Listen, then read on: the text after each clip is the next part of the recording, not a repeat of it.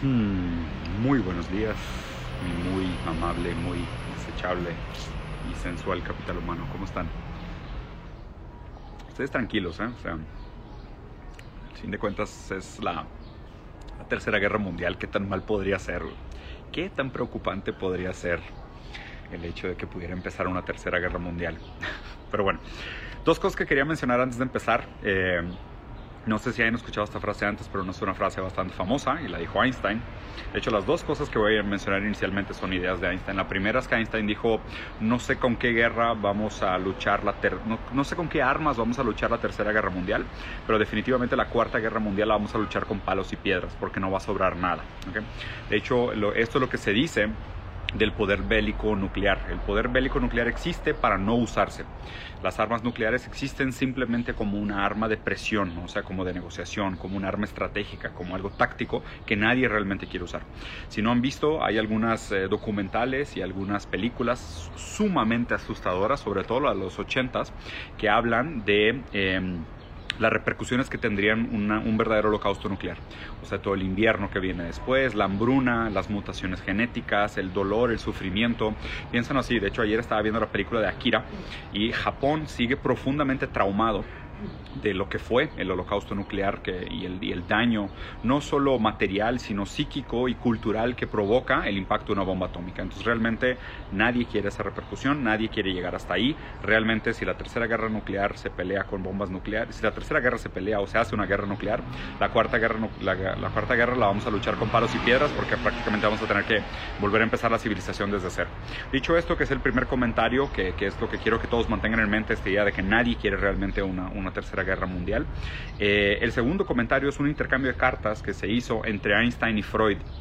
Eh, alrededor de los años 40, donde Einstein, sumamente preocupado por, por, el tema bélico, le preguntaba a Freud, oye, ¿existe alguna manera de ex extinguir este espíritu humano violento, esta dominación que existe de unos pocos líderes que entran en conflictos armados en nombre del pueblo? Y recuerden esta palabra pueblo entre comillas. A lo que Freud contestó, y fue un intercambio de cartas muy bonitos, muy largo, pero el resumen de un poco lo que les quiero comentar es que Freud básicamente le comentó a Einstein de, no, Realmente el proceso de dominados y dominadores es un proceso que se ha percibido en toda la historia. Eh, hay algo en la naturaleza humana, y úsase con mucho cuidado esta idea de naturaleza humana, pero hay algo en la estructura psíquica del ser humano que nos lleva a tener este tipo de vínculos entre dominadores y dominados, dialéctica el esclavo y el maestro de Hegel, que saben que se las he comentado muchísimas veces como uno de los conceptos filosóficos más importantes creados en la historia, que les recomiendo mucho vayan a investigar, si no tengo videos sobre el tema. Eh, y no solo eso, sino que hay muy poco que se puede hacer para extinguir las pulsiones violentas de los humanos. Eh, Freud hablaba más bien que existían procesos de sublimación y procesos de deslibidinización de la violencia humana, ¿no? donde hay maneras de descargar estas necesidades y estos impulsos violentos, pero definitivamente no se acaban. ¿no? Entonces hay maneras de eh, direccionar estos impulsos violentos hacia otros lugares para que no acaben en estas tragedias bélicas como las que decimos siempre. ¿no? Entonces, eh, Ahora sí, hablando un poquito más sobre el tema de, del conflicto entre Rusia y Ucrania. ¿no? Digo, ¿qué cambió? Vayan a ver el video resumen para que entiendan un poquito por qué este territorio es tan conflictivo, por qué históricamente el territorio de Rusia es un territorio fundamental para la geopolítica a nivel internacional, es un territorio muy deseado, eh, muy céntrico, muy conectado, con muchísimos recursos, con muchísimo valor. Y además del territorio ruso, en la anterior Unión Soviética, está todo el territorio como la periferia de la Unión Soviética que se le llaman Rimlands.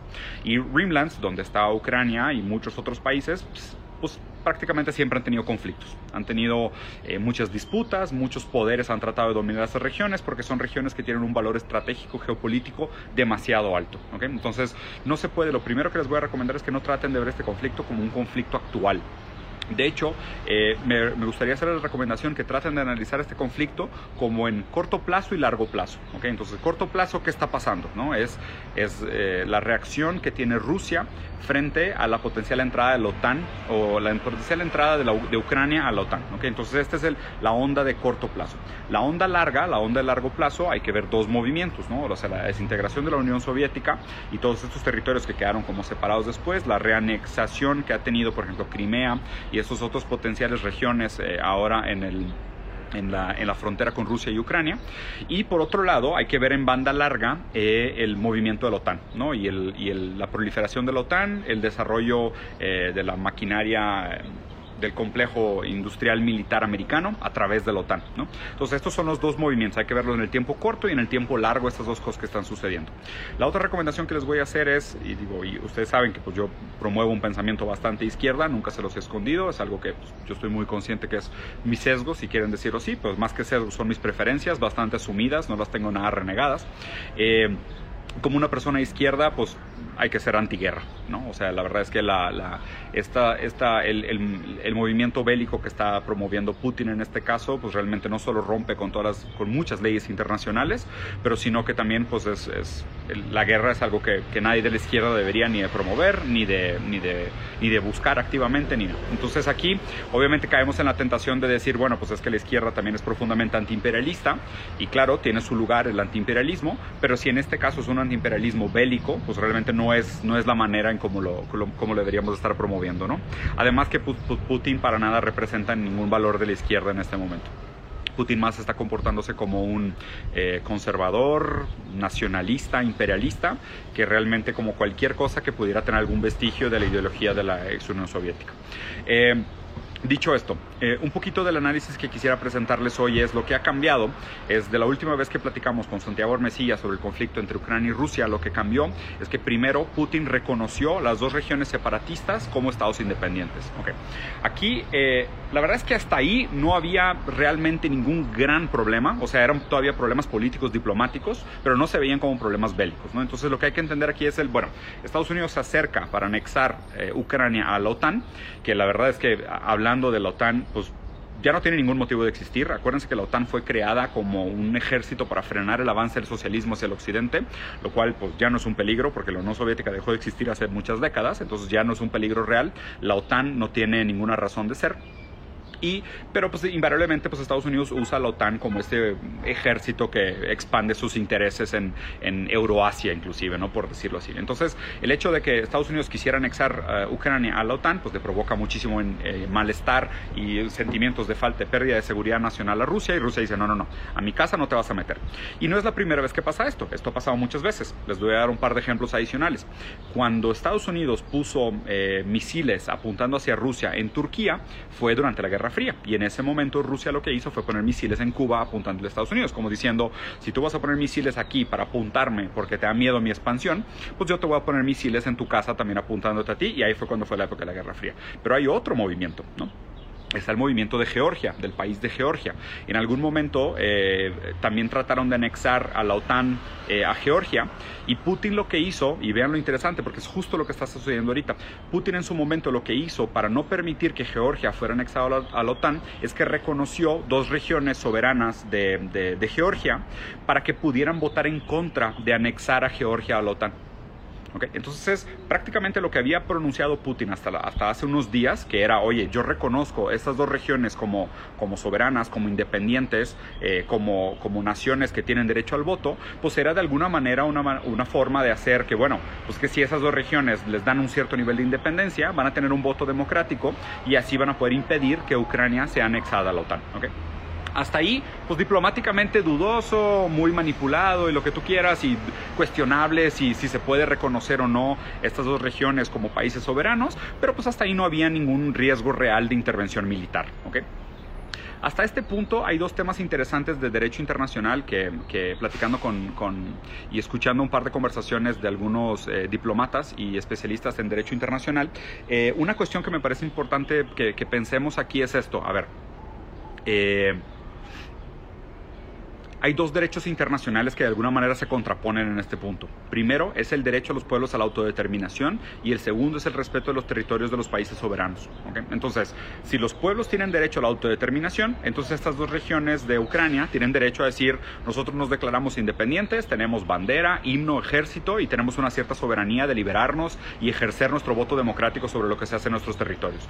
Por otro lado, está también el derecho internacional al respeto a los territorios soberanos. Entonces, pues ellos no tienen derecho a agarrar este terreno que es de Ucrania y de, y de, pronto declararlo como un territorio independiente. Entonces, ahí hay algo que ya desde el derecho internacional hay un problema jurídico grande, ¿no? que, que se contraponen estas dos libertades, por decirlo así, o estas dos, eh, estos dos derechos internacionales. ¿okay? Entonces, ahí se complica bastante el tema. Eh, para esto, y platicando con Santiago también me comentaba que deberíamos de pasar a estos formatos de heterodeterminación en lugar de autodeterminación. Entonces no es que un pueblo de la nada pueda levantar la mano y decir yo agarro este pedazo de tierra, lo declaro Diego Landia, le pinto una bandera, contrato un, un, ejército de mercenarios y Amazon pudiera tener su propio estado soberano simplemente porque decide declararse un estado soberano independiente. No, sino que existe la heterodeterminación, sino que otros países tienen que reconocer tu independencia como estado y darte este lugar como, como un lugar independiente. ¿okay? Entonces, en este caso, Rusia lo que hizo fue eso, decir, nosotros reconocemos estas dos regiones como regiones que tienen un derecho soberano que de nuevo, hasta ese momento nada más era que un movimiento estratégico político para que ellos pudieran votar en contra de unificarse a la OTAN y así Rusia iba a frenar la llegada de OTAN a la, eh, a la, frontera de, Rusia. ¿okay? Entonces, bueno, hasta aquí las cosas parecían que iban por el camino correcto. El problema se, sale de control cuando eh, Putin decide mandar ayuda militar o tropas de paz, que él dijo tropas de desmilitarización, para desmilitarizar esta región de, Ucrania. ¿Por qué?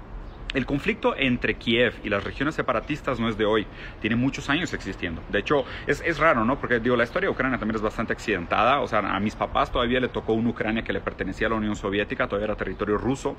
Vean qué diferentes zares y qué diferentes eh, eh, líderes rusos fueron los que anexaron las diferentes partes de, de, Ucrania y van a ver lo complicado y lo complejo que es la historia de ese país. O sea, no es tan fácil como simplemente decir es un país independiente, entonces ya ellos tienen, o sea, la historia es bastante, bastante compleja. Entonces, eh, dicho esto, eh, lo, que, lo que quiero apuntar aquí, bueno, más bien, a ver, sé por dónde, por dónde terminar este, esta línea de raciocinio. Pero el caso es que, pues entonces Rusia decide, oye, ¿sabes qué? Hay, hay un genocidio sucediendo en esta región de Ucrania. Ucrania realmente sí estaba haciendo eh, tanto golpes paramilitares como militares en contra de esta región separatista de, de, su país.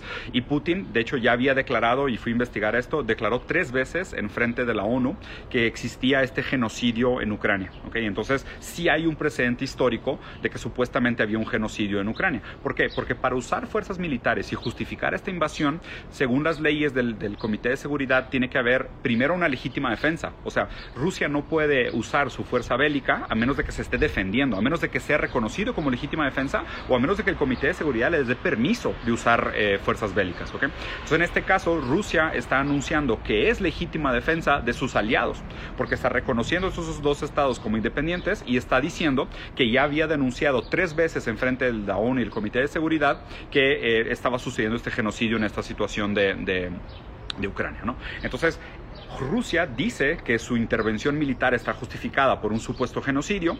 Este genocidio fue, eh, fue declarado tres veces en frente de diferentes asociaciones y no fue tomado en serio, no fue considerado. Sabemos que sí es un, un hecho. Eh, está también pues, el tema del Tratado de Minsk, que supuestamente Ucrania nunca respetó. En fin, la historia, la historia es bastante compleja. ¿no? Entonces, lo único que les quiero decir como con este resumen es creo que de este lado del mundo nosotros estamos bastante bombardeados del tipo de noticias reductivas que presenta Estados Unidos.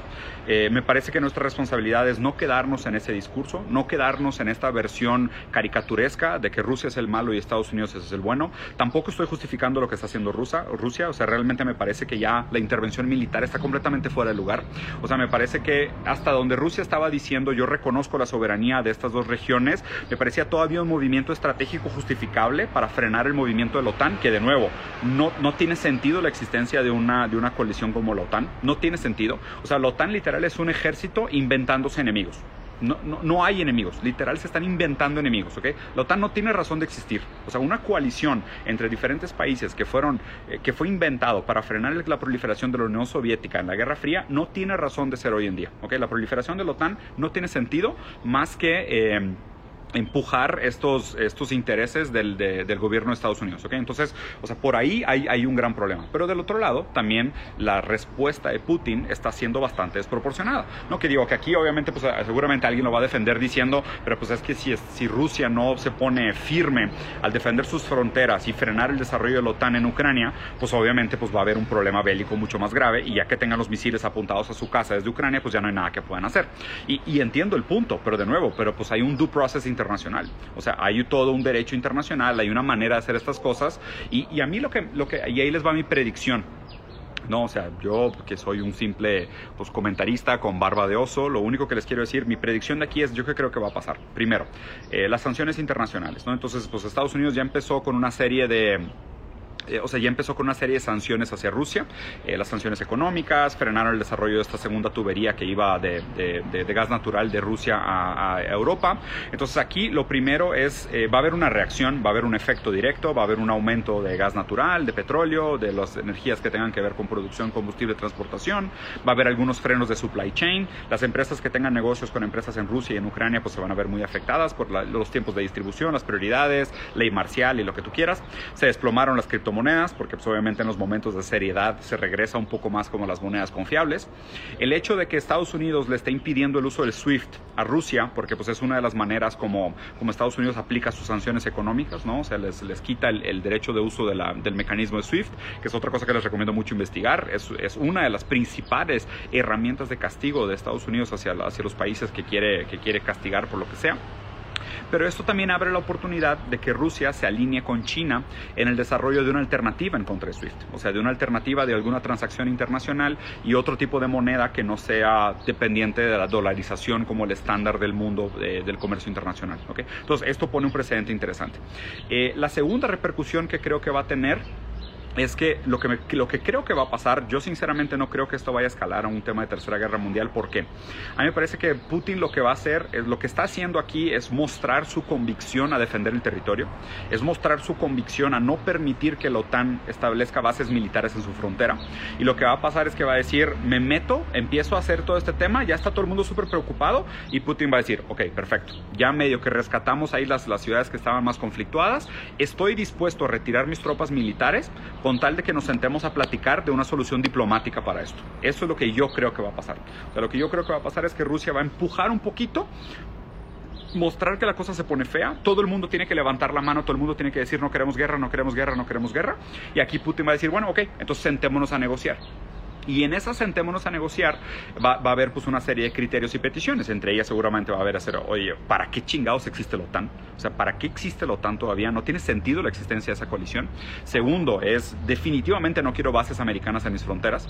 Eh, acuérdense que la posición que tiene Ucrania es la salida al Mar Negro por parte de Rusia, entonces es un territorio que para Rusia es fundamental para, para estar como, como, como, como política, como potencia. Y aquí hay un comentario muy interesante que de hecho se posteó en la, en la página de Gran Amigo Pensar como CISEC, algo que escribió CISEC para un periódico hoy en la mañana, que decía que pasamos de una guerra fría a una paz caliente.